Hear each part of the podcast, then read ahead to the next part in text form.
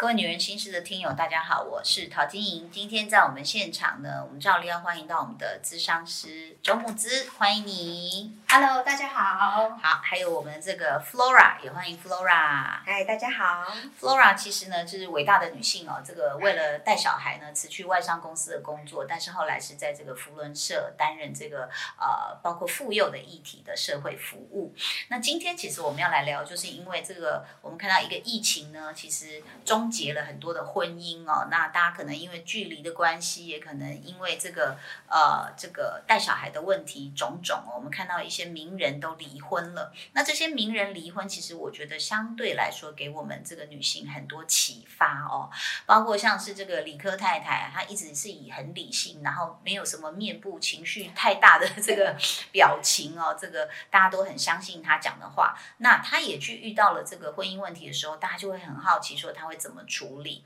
那我们看到她也承认说，当然情感上可能会有一些撕裂，需要康复。那但是呢，她说呃，孩子也会是他们最大的交集。那而且我觉得后来他还宣布说我要去冻卵，也就是说他非常有这个呃主宰自己人生的这种霸气，就认为说离婚不算什么，我可能只是结束一段关系，但是未来我想做的事，我还是尽可能的做到。那更别说大 S 哦，这个其实她好像呃给大家的感觉是在离婚宣言上面是不断的祝福对方，然后呢，事实上也这个她的状态，就是我的朋友看到她说，哦，很漂亮，她说她整个人在发光，然后像少女，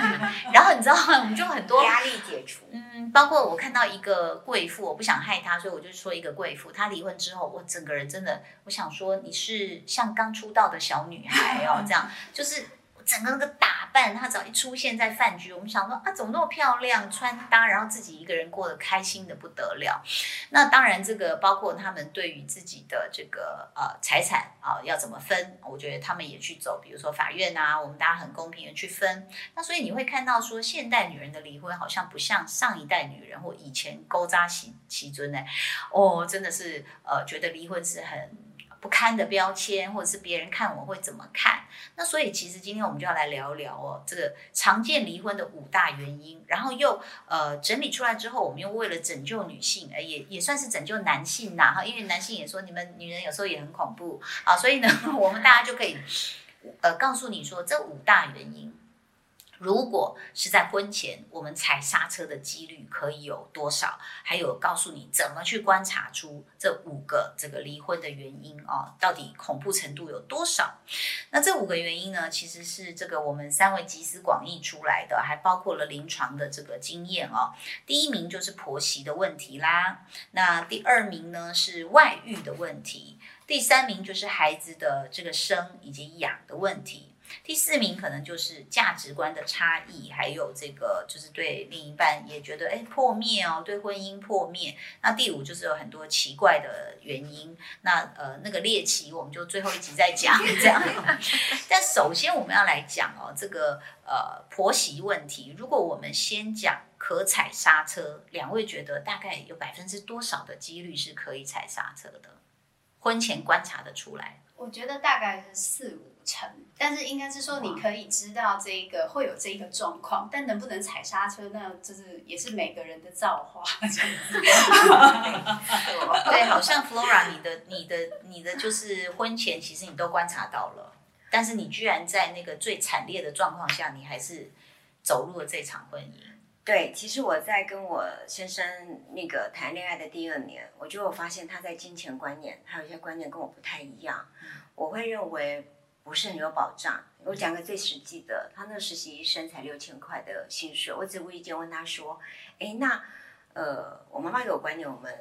呃约会的时候勾搭去，我也觉得以后分手就比较不相欠。嗯，但我只是无意间问他说：“哎，那我们看电影，你那个零用钱怎么来？就是你那六千块够用吗？”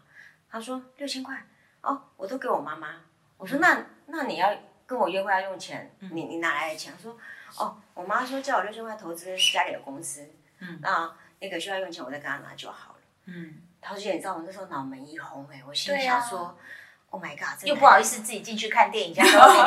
不是我，每一个我心想说这男人，因为我爸爸跟我说，每个男朋友都是老公候选人，嗯我想说这个候选人 get out，为什么呢？因为他居然金钱不能自主。嗯因为我父亲那时候刚去世代两年，我会觉得不行，这个以后如果要结婚的话，嗯金钱不能自主，那还得了？那怎么会都已经？他那时候实习生都二十四岁，你怎么还会跟妈妈拿钱？而且你这个隐藏的就是婆媳问题，对因为你要跟那个那个你未来的婆婆抢六千块，对，大逆不道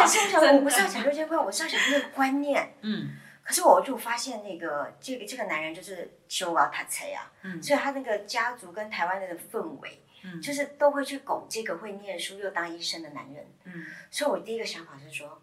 嗯，没技巧性可能要分手，不然这以后如果真的不小心要结婚会很惨。嗯。那是我的想法。嗯。就真的那时候我还没看过我婆婆，但是好巧不巧，就是哦，在他口中的妈妈就是一个温柔善良、会做很会做善事的人，也不骂小孩的人。嗯可是我必须说，我婆婆真的不会骂小孩。嗯，所以呢，我就你刚刚前面都意思就是带过哈，不承认也不否认，但是最后一个优点有承认，对，这是真的，真的。我婆婆，我必须说，我婆婆真的就是就是真的不会骂小孩这个这个，而且他真的很疼儿子。我必须说，他真的很疼儿子。所以我我还有一些其他很好很有趣的生活，因为在分享。留一条活路。对，但没想到就是在我们交往快步入第三年，我正在策划跟他分手的时候，他们家就是经商失败，那老人在二十岁就签了很多连带保证人，嗯，所以就变成大家都逃跑。他的名字是这么来的，对来的老人连带保证人。对，他都说他们的演讲都说，哦，我这辈子要当反科医生，因为我是保两个人，保妈妈跟小孩，我都心里想说，不是吧？你是当那个签字的保保人人啊？对。所以，所以我我们今天你看，我们刚刚用很科学的这个告诉大家我们在分析哦，但是现场居然有个活生生，就是所有最糟的状况他都遇到，他也是进入了这场婚姻。对，因为那时候你发现，天哪，天掉下来，他妈妈叫大家回家吃饭，就告诉他说，我们家明天倒闭，大家赶快躲。嗯然后他就居然默默打电话给我说，我们家明天倒闭，秀怎么办？嗯然后他也他的情绪是这样子平稳的。嗯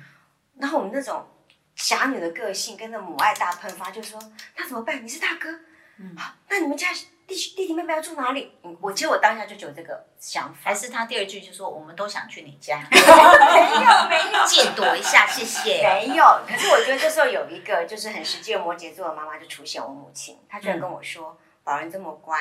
啊，没关系，我们家有个房子正好要退出，你让宝兰带着弟弟妹妹来租房子，我用最便宜租他，嗯他以后有夫妇不相欠，嗯但是先让陪他度过这一关，你们不见得会结婚，嗯但是人生最低潮的时候，你陪他走哇，你妈过。”妈真了不起！他的而义气是是遗传自妈真的，我妈跟。你妈妈是太了不起了。后来桃子姐就这样陪他度过，就又多了五年，好，嗯，然后一直到现在呃有两个小孩，哦但是难怪宝人医生这么这么对，就是这么爱你。对，我觉得他们的例子是关关难过关关过，但是重点是我注意到你们夫妻其实有很良好的沟通，啊所以碰到很多问题是一起面对的。那是是不是木子也告诉我们，比如说我们讲婆媳问题，你认为婆媳问题大部分有时候是我自己觉得，其实讲是讲婆媳问题，因为大家常常会懂，就是，但是其实是母子问题。原因是因为就是在我们就是呃结婚前啊，就是这个先生在台湾其实有个特色，就是如果今天这个儿子跟父母就是沟通没有那么良好，而且尤其是权威式的关系，那还儿子就只有两个选项嘛，一个就是当顺民，就我就顺着你，然后我就听话，我就乖乖的；另外一个就是我就跟你 PK，可是 PK 已经打输，通常都打输，所以他最后就怎么办？他就跑，跑什么？男生最容易跑，因为可以出出去别的地方念书，也可以去别的地方工作，逃进工作也，就是其实我遇过好多很控制的直升机父母的家庭，儿子都是当医生。很情绪勒索的、很严重的家庭，儿子都是当医生，所以我后来就因为因为我我问过，是不是我问过我先生，虎妈才可以我问过我先生，我先生讲了一句话，他说：“哦，因为既然沟通都会吵架，那你去念书最安全，念书不会有任何人来吵你。”我说：“那也要你能念书才行。”可是我觉得就变成是很多医生。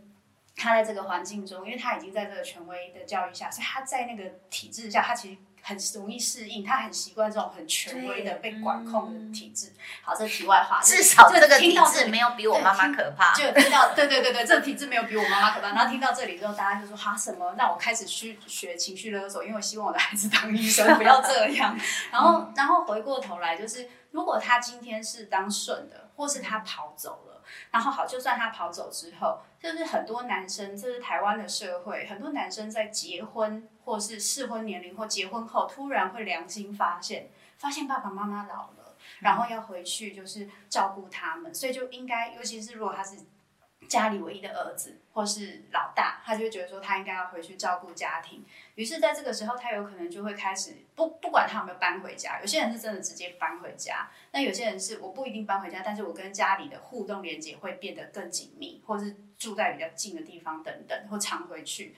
那对于就是父母来说，哎呦，这个儿子之前好像丢掉了，现在捡回来了，捡回来就很开心。可是他们原本。这个儿儿子逃离这个家的这个冲突有解决吗？这个沟通方式有变好吗？没有，通常没有，因为男生都是在外面学会怎么工作，但不一定会学会怎么沟通。对。然后这个时候就就带着太太回去，那父母跟儿子的这个冲突还是存在着，可是他们又不想就是真的直接冲突，因为好不容易回来了，谁都不想要让谁难看。那最后这个压力会落在谁身上？就很容易落在媳妇身上。因为今天如果我觉得是儿子的问题，这样跟儿子吵不是办法。可是如果今天我说有句话我讲了，大家应该很有感觉，就是我觉得你结婚前不是这个样子，结婚后你娶老婆之后。什么东西都不给我管了，然后什么东西都是老婆说了为主，真的，或者是大家有听过那种啊，我的儿子没有那么坏，是因为交到坏朋友，大概就是这种感觉，娶到坏媳妇，对对对，所以就会变成是当他们一起把这个压力都丢到另外一个人身上，其实比较简单，而且对于这个男生，如果他本来就不喜欢处理冲突，嗯。他觉得说啊好，那是你们两个人之间的事情，那也比较简单，我可以不用跳进去处理，所以我只要在中间当夹心饼干就好。嗯，可是这个饼干也没有很好当，所以有些人也会因为这样子就去影响他们彼此的关系，因为老婆也会失望啊，老婆会想说，我以前想要嫁给你，是因为我希望你像王子一样会去屠龙，然后在城堡把我救出来，结果你现在看到龙你就跑。那可是大家也要想一下，他你要他屠的这龙是他妈，那他怎么办呢？又不能一路上就杀过去，所以就变成是这个老婆也会在这里对这个男生变得有些失望，然后就觉得说你怎么都没有保护我，然后男生也会觉得说天哪，你为什么不能顺着我妈？如果他又是习惯用顺的方式，那就会变成一个恶性循环。就如果说我们看到像比如说所谓的妈宝，你会看到就是有些家庭，就是当这个儿子在成长的过程，他因为当顺民，所以他拿到很多的好处，是是哦，反正就是小时候呢有电玩，长大有跑车，对，那所以都是这样，对，所以我就是在我妈面前演乖都可以，因为我真的可以。拿到源源不绝的物质资源等等啊，或甚至这个家里面以后要交给我管理了，那也就是因为这样，在利益的情况下，他可能会牺牲跟你的感情，然后就回家赶紧按奶节，就说哎，回家的哎没关系啦，你就忍一下嘛，一顿饭而已。但更多的问题呢，事实上好像呃生活的相处，呃，我现在想起来之前有一个新闻就是。啊，因为法院也很难判，就是说那个媳妇后来自尽了哦，那就是因为她受不了长期的婆婆的语言暴力，而婆可能没有打你哦，没有推你哦，但是我就是一直在你洗碗的时候一直念你啊，说你选呐，反正小孩吃什么都给你选呐。你是我们家最就酸言酸语，那这个女孩子可能就比较呃善良一点，那当然也不敢顶嘴，那长期下来就受不了了嘛。那但是这又不能构成什么直接的证据，那所以它就会造成一些憾事。那在这种相处、生活相处上的困难，应该就会是婆媳其实包括生活领域啊，或者是每一家的规矩不一样，是不是就是一个蛮大的一个 bug？